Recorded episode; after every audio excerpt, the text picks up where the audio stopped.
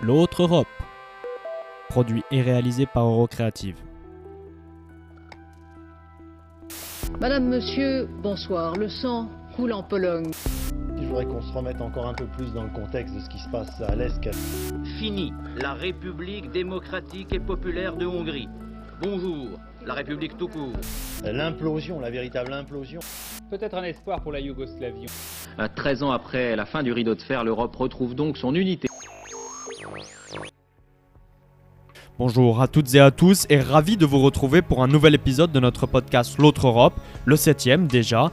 Et pour cet épisode, le format diffère un petit peu puisque nous recevrons aujourd'hui non pas une, mais deux invités pour un entretien miroir sur les relations franco-ukrainiennes.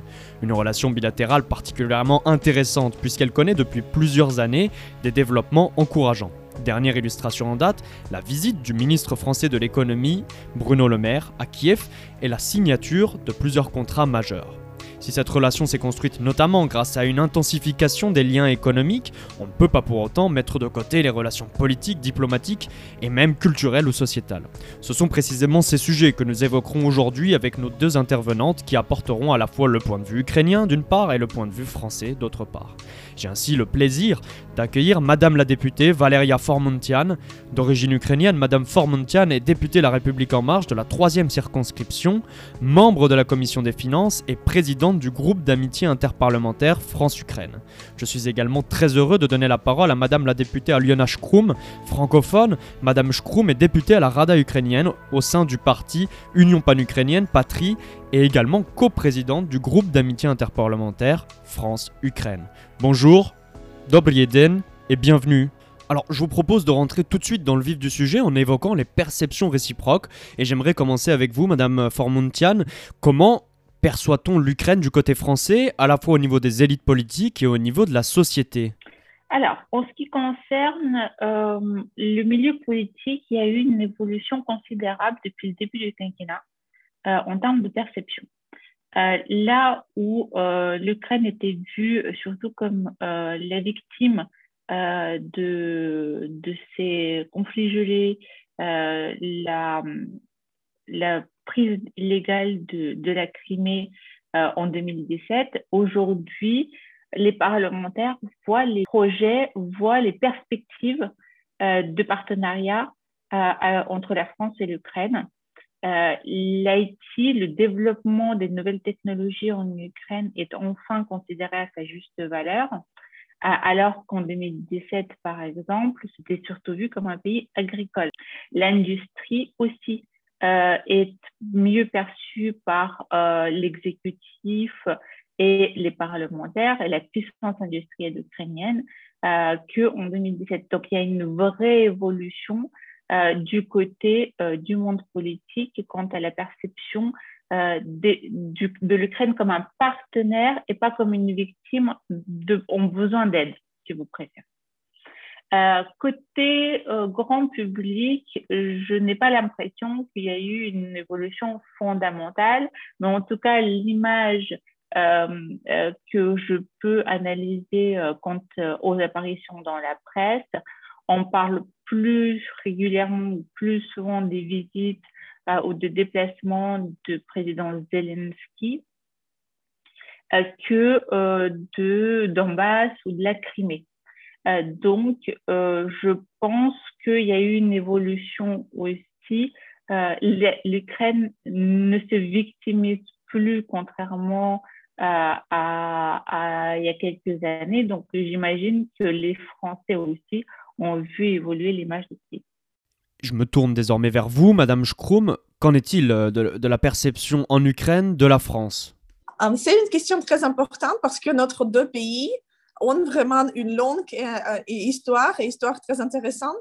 Je viens de parler avec Monsieur ambassadeur de la France que euh, notre relation, nos relations ont commencé il y a euh, une mille d'années, je pense. Euh, et il, il, y a une fait très intéressante que la fille de notre Yaroslav Moudry, et c'était il y a il y a une mille d'années, Anne, de Kiev, elle était une princesse de Kiev et en effet, elle, elle a devenu la mari de votre euh, euh, Henri le Premier, de votre et après, elle est devenue la mère aussi de Philippe le Premier. C'est-à-dire que notre relation, on, on euh, euh, il, y a, il y a une. Et maintenant, je pense que les relations sont euh, très, très vives. elles sont très importantes pour nous, en effet.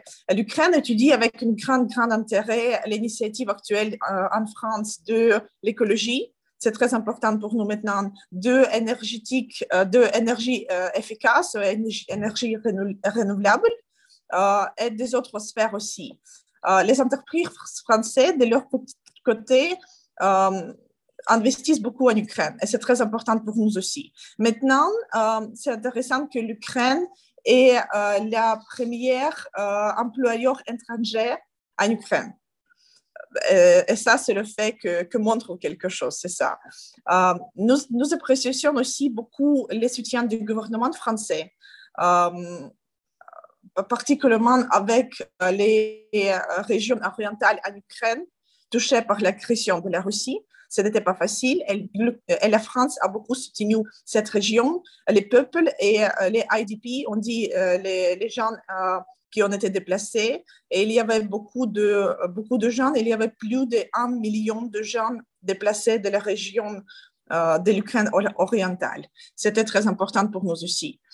Euh, et maintenant, c'est très intéressant qu'il y a les relations entre les deux parlements très, très vives et très, très actives, parce que euh, c'était la première fois pour, nous quand euh, les Ukrainiens ont été élus au Parlement, vraiment au Parlement de France, et ont devenu maintenant le président du groupe d'amitié Ukraine-France dans le Parlement, dans l'Assemblée nationale et dans le Sénat. Je parle de Madame Formontan, qui, parent, vient de Odessa région, et bien sûr, je parle, de Madame Solegoup, qui est le président du groupe de Miti en Sénat. Et elle a également les racines ukrainiennes. Son père est originaire de Poltava. C'est-à-dire que maintenant, les relations euh, euh, bougent beaucoup. Uh-huh. Très bien, donc vous avez toutes les deux insisté sur des perceptions bilatérales qui seraient assez bonnes. Euh, Madame Schrum, vous insistez sur, le, sur les bases historiques de celle-ci. Euh, Madame Formontienne, vous avez plutôt insisté sur euh, notamment la relation politique, la perception depuis le, milieu politique, renforcée par les développements récents. Des développements qui ont notamment lieu dans la sphère économique, je le mentionnais donc dans l'introduction. on a assisté très récemment à la visite du ministre de l'économie Bruno Le Maire, qui a conduit à la signature de gros contrats. On attend également la visite prochaine peut-être du président Macron, euh, qui pourrait là encore donner un petit peu plus d'impulsion, et notamment aux liens économiques. Alors j'aimerais savoir, euh, Madame Formontienne, quelles sont les perspectives d'évolution de cette relation depuis Paris? Alors, en ce qui concerne euh, la coopération économique, moi, je m'y investis depuis le début du quinquennat pour démontrer que les partenariats avec l'Ukraine sont possibles et que les besoins de l'Ukraine sont grandissants en termes d'infrastructures et que la France peut être un partenaire incontournable dans la matière. Euh, deux choses.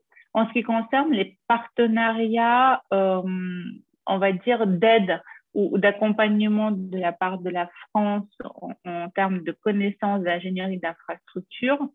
Euh, donc, euh, du coup, il y a une nouvelle dynamique, si vous voulez, même si la France et l'Ukraine ont toujours, euh, ont toujours échangé et que la France a toujours apporté son savoir-faire à, à l'Ukraine. Là où il y a encore du progrès à faire, à mon sens, c'est vraiment euh, élaborer des partenariats euh, entre euh, plus équilibrés, où l'Ukraine aurait des choses à apporter à la France aussi, et pas uniquement des contrats d'achat d'infrastructures ou d'ingénierie par l'Ukraine en France. donc, on œuvre aussi dans ce sens-là.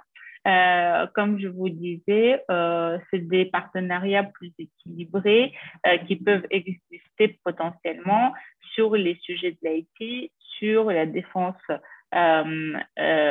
sur l'industrie de la défense. et, et, d'autres partenariats comme par exemple un partenariat agroalimentaire à destination d'un pays tiers mais plus un pays qui achète des infrastructures, enfin plus, l'Ukraine aura toujours besoin des infrastructures.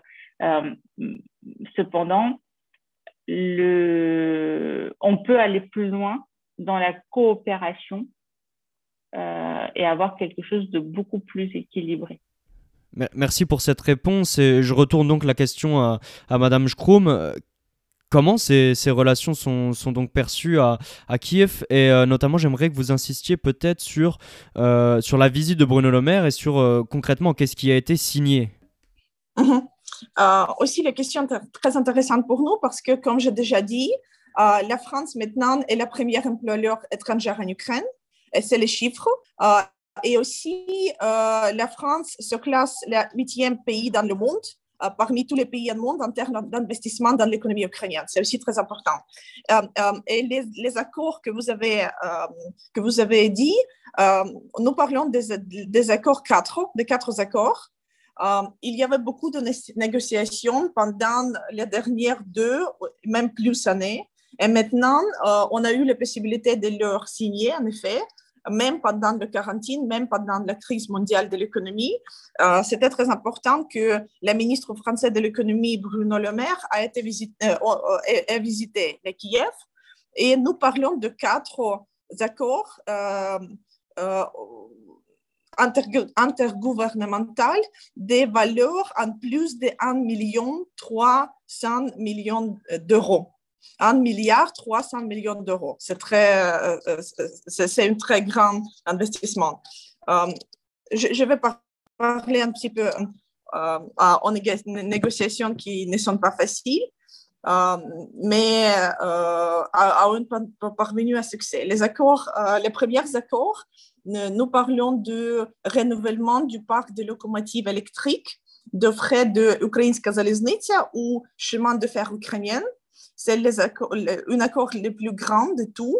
Euh, nous parlons de fournissement de 130 locomotives électriques très modernes euh, en Ukraine et l'opération s'élève à 800 millions d'euros, même plus que 800 millions d'euros.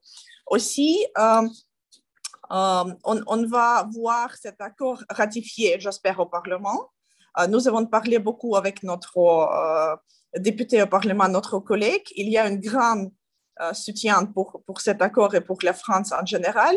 Le groupe d'amitié en Parlement ukrainien avec la France est un des groupes euh, les plus nombreux.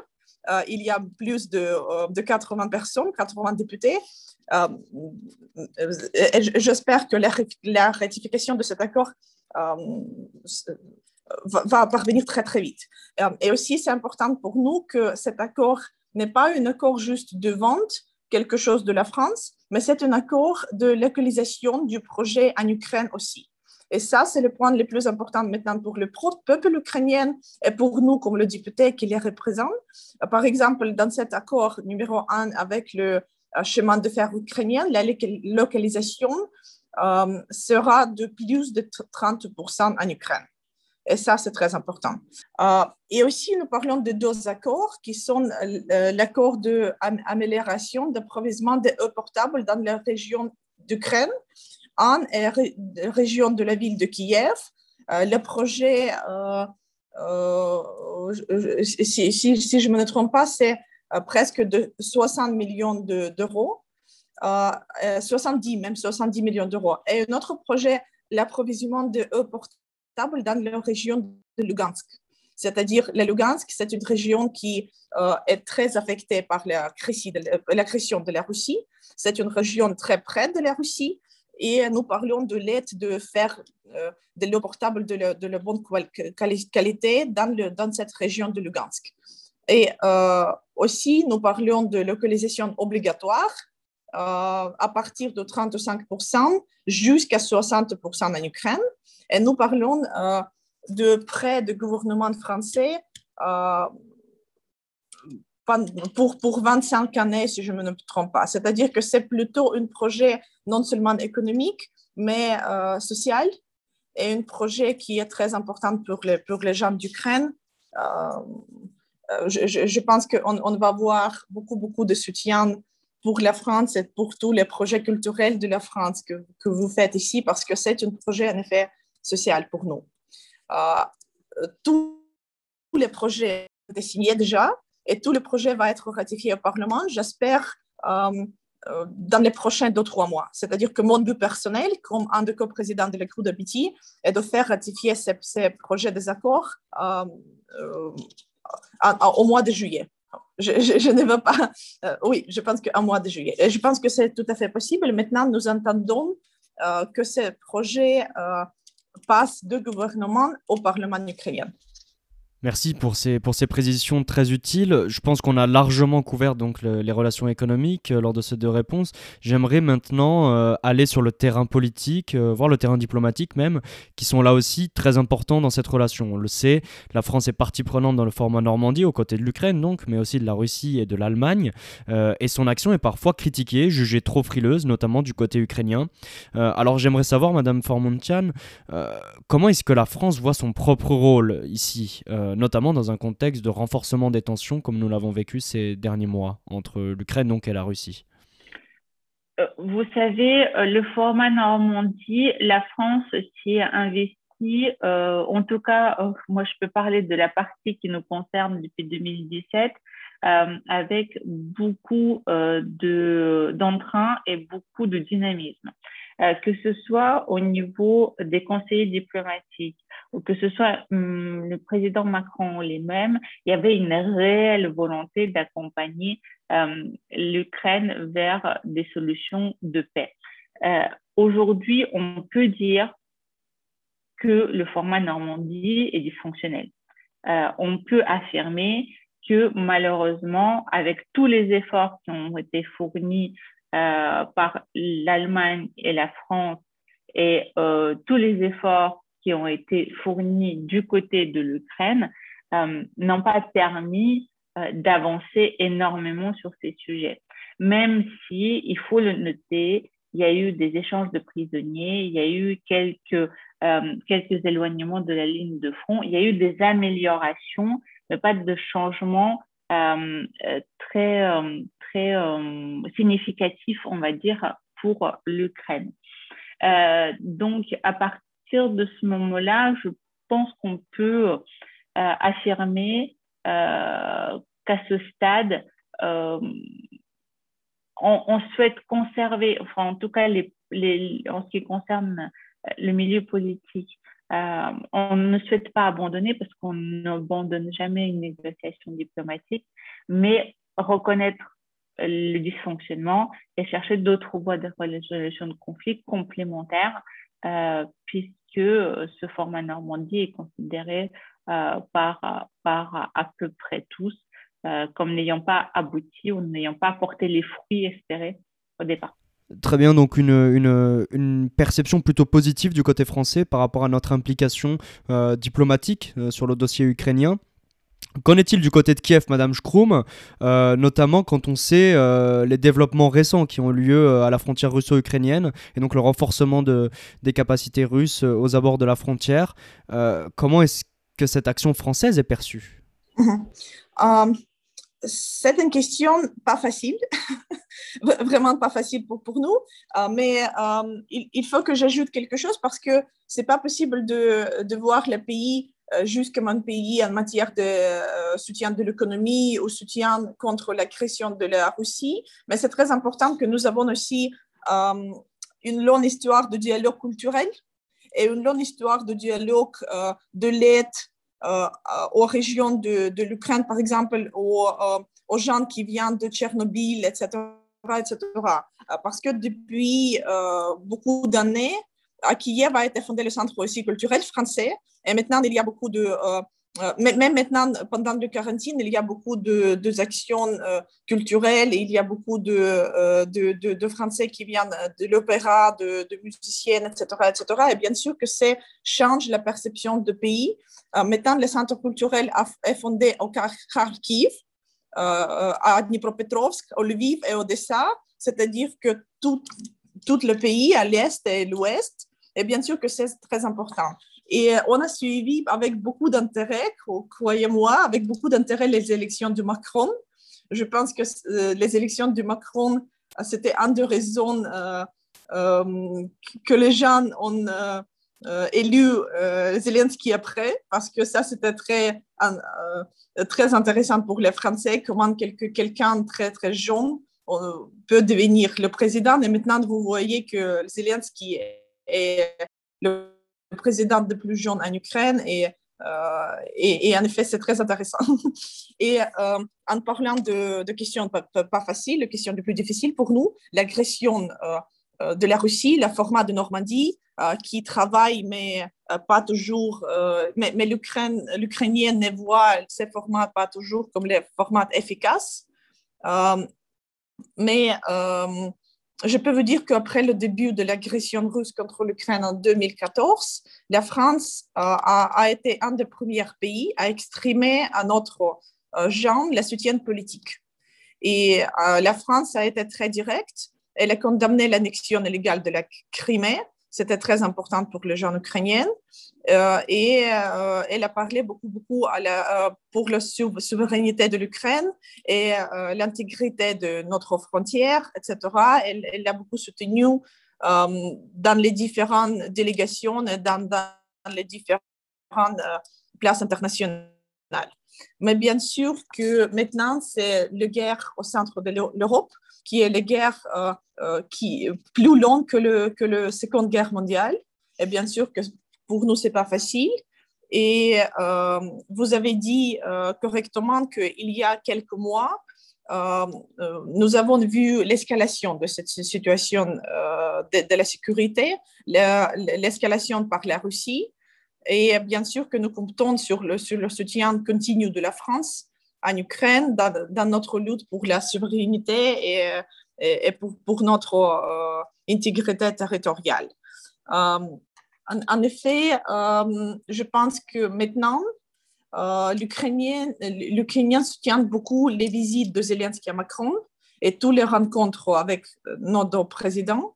Ça, c'était important et on a parlé beaucoup, beaucoup dans la presse ukrainienne de ce visite de Zelensky à Macron et de toutes les euh, même les appels téléphoniques. On a parlé beaucoup aussi les, les appels téléphoniques de Macron à M. Poutine. Et euh, toute la presse ukrainienne s'était très, très, très active sur ce sujet, qui n'est pas un sujet facile, nous comprenons tout. Euh, mais je pense que maintenant, la France, dans les, comme l'image pour les Ukrainiennes, est un pays un qui, qui soutient beaucoup, beaucoup euh, notre opposition dans ces conflits euh, qui n'est pas un conflit facile. Et euh, je pense que Macron, quand même, est vu par les Ukrainiens comme un des grands leaders dans le monde international qui peut aider de, de résoudre cette, cette conflit, qui, qui, peut arrêter en effet ces guerres et arrêter les l'escalation de la situation par la Russie. Et maintenant, la situation est un, peu plus euh, mieux. Euh, je, ne peux pas dire que c'est fini, euh, l'escalation, mais maintenant, c'est un peu plus calme en Ukraine ici. On va voir, bien sûr, nous comprenons très, très bien que la Poutine ne va pas arrêter. Et même après chaque, chaque appel du président Macron, chaque appel de, des autres présidents du monde, le, le Poutine euh, a arrêté pour le, pour le moment, a arrêté pour quelques semaines, peut-être pour quelques mois, mais après, il a continué la même politique d'agression et la même politique, par exemple, de violation de tous les droits de l'homme en Crimée, des droits de euh, Tatars de Crimée et tous les droits de, femmes, par exemple, euh, qui est très important pour moi, au, au, au, Lugansk et Donetsk Oblast. mais quand même, vous savez, nous, nous, ne pouvons pas euh, nous, devons faire tout ce que nous pouvons faire pour l'arrêter. Et après, on va voir qu'est-ce qui se passe. Une situation qui, qui n'est pas simple évidemment et qui requiert donc un renforcement continu euh, de cette relation. Vous êtes toutes deux des actrices à part entière euh, de la relation franco-ukrainienne. J'aimerais ainsi vous questionner finalement sur le rôle de la diplomatie interparlementaire, un outil qu'on ne, qu'on ne connaît pas forcément beaucoup. Euh, est-ce que c'est un outil efficace pour le renforcement de cette relation bilatérale? J'aimerais tout d'abord vous demander à, à vous, depuis l'Assemblée nationale, Madame Formontian, comment est-ce que vous évaluez cet outil? Les relations, enfin, la diplomatie parlementaire, elle est extrêmement importante euh, parce que c'est euh, un représentant du peuple qui parle à un autre représentant du peuple. Euh, qu'il s'agisse des enjeux de la liberté d'expression, on n'est pas du tout au même niveau que quand deux présidents ou deux présidentes se parlent. donc, je pense que c'est un outil complémentaire à toute relation diplomatique. Maintenant, euh, en ce qui concerne l'évolution euh, des relations bilatérales, euh, je pense qu'on s'était déjà énormément investi avec mon homologue Alona Shkrum, qui avait un autre binôme avant, l'élection de M. Zelensky et qui a continué son travail avec sa nouvelle binôme. Moi, de mon côté, j'ai essayé de m'investir euh, en tout cas aussi fortement que possible, malgré les difficultés que ça pouvait poser entre euh, la crise sanitaire, les changements euh, d'ambassadeurs. C'est non négligeable. Vous savez, quand vous avez l'habitude de travailler avec quelqu'un, ben, il faut tout recommencer.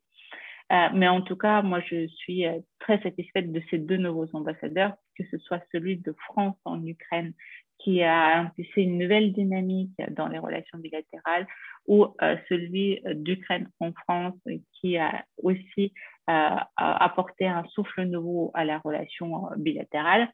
Euh, je pense qu'on a énormément de potentiel à développer quant aux relations diplomatiques interparlementaires. Mais il ne faut pas négliger que quand il s'agit de négociations type format Normandie, les enjeux euh, sont militaires, les enjeux sont humains.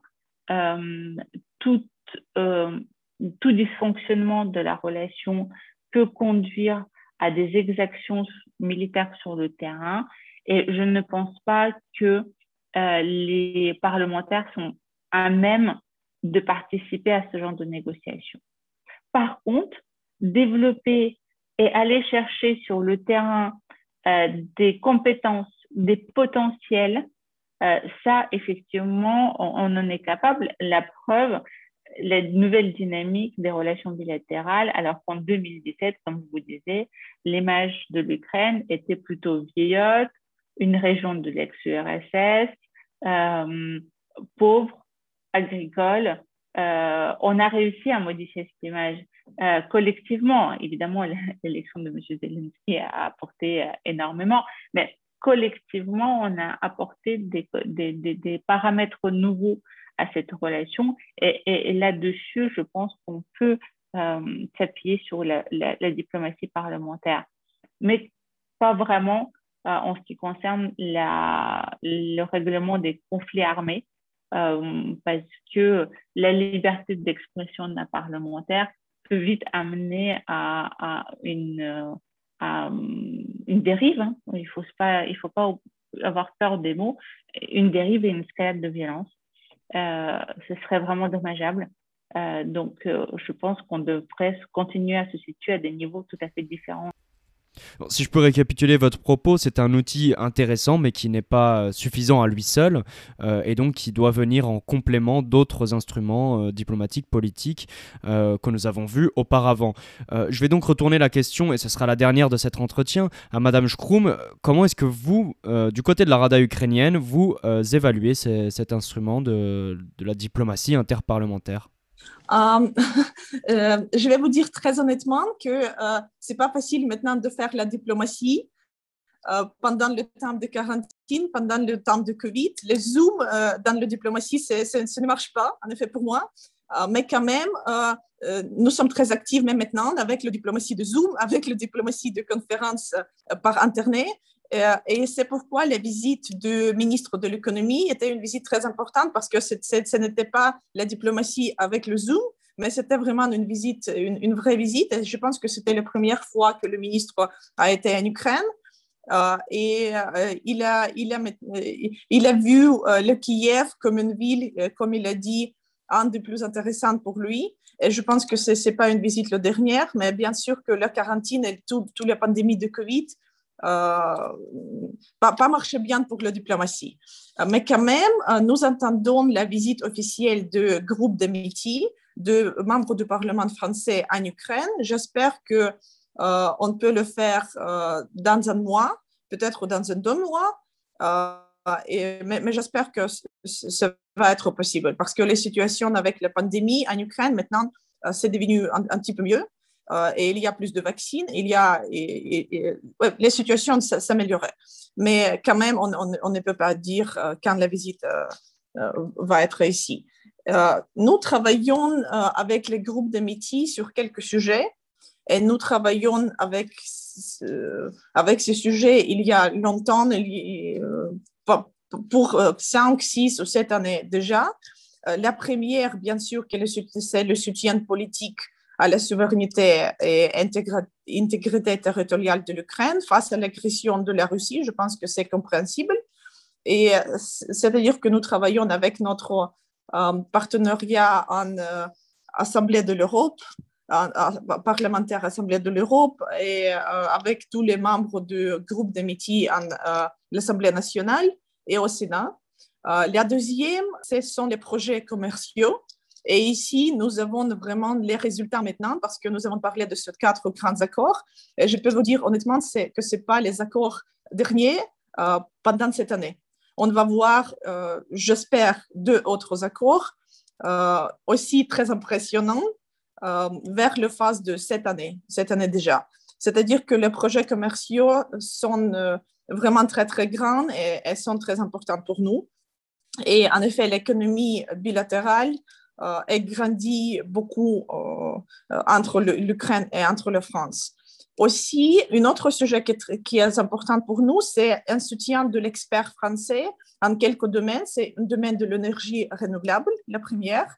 C'est un domaine de décentralisation et toutes les réformes de décentralisation parce que euh, l'Ukraine a beaucoup changé pendant les dernières cinq années en, en décentraliser les pouvoirs et euh, qui est plus important, décentraliser les finances.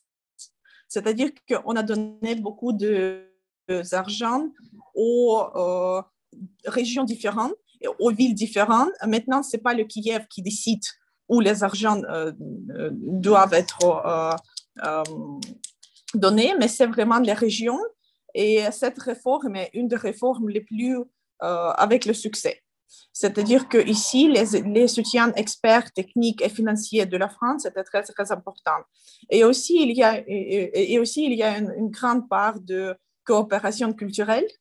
Euh, moi, par exemple, j'étais une membre du comité sur décentralisation et les politiques régionales.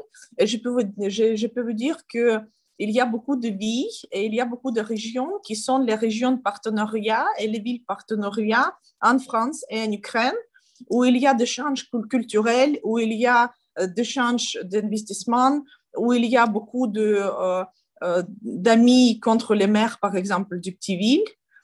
et et, ça, ça change un petit peu la, politique contemporaine parce que tous les politiques, euh, et nous parlons de globalisation, nous parlons de l'Internet, nous parlons de, euh, de, quelque chose de grand, mais quand vous voyez les échanges euh, de, de ballet, par exemple, dans les deux, villes, ou les, les, échanges de notre peintre ou notre écrivain, ça, ça devient très, très personnel et les projets culturels euh, vraiment, c'est très important de, euh, de, de, faire ce petit dialogue avec les petites villes, les grandes villes, les petites régions, etc., euh, etc.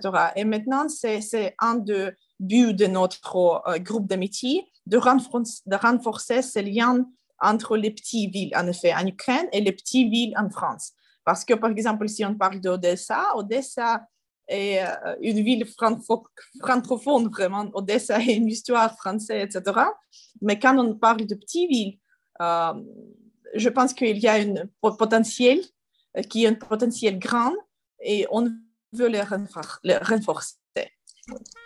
Là encore, de, nombreuses illustrations concernant les bénéfices de l'outil de diplomatie interparlementaire. Vous avez notamment mentionné le domaine de la coopération décentralisée, euh, qui moi me paraît tout à fait essentiel dans le développement d'une relation bilatérale et que nous suivrons avec grand intérêt chez Eurocreative ces, prochains mois. Et plus largement, nous continuerons de suivre évidemment les, développements de cette relation franco-ukrainienne et notamment le prochain rendez-vous du groupe interparlementaire que vous avez mentionné qui devrait avoir lieu ces prochaines semaines et peut-être euh, la visite du président Macron ultérieurement.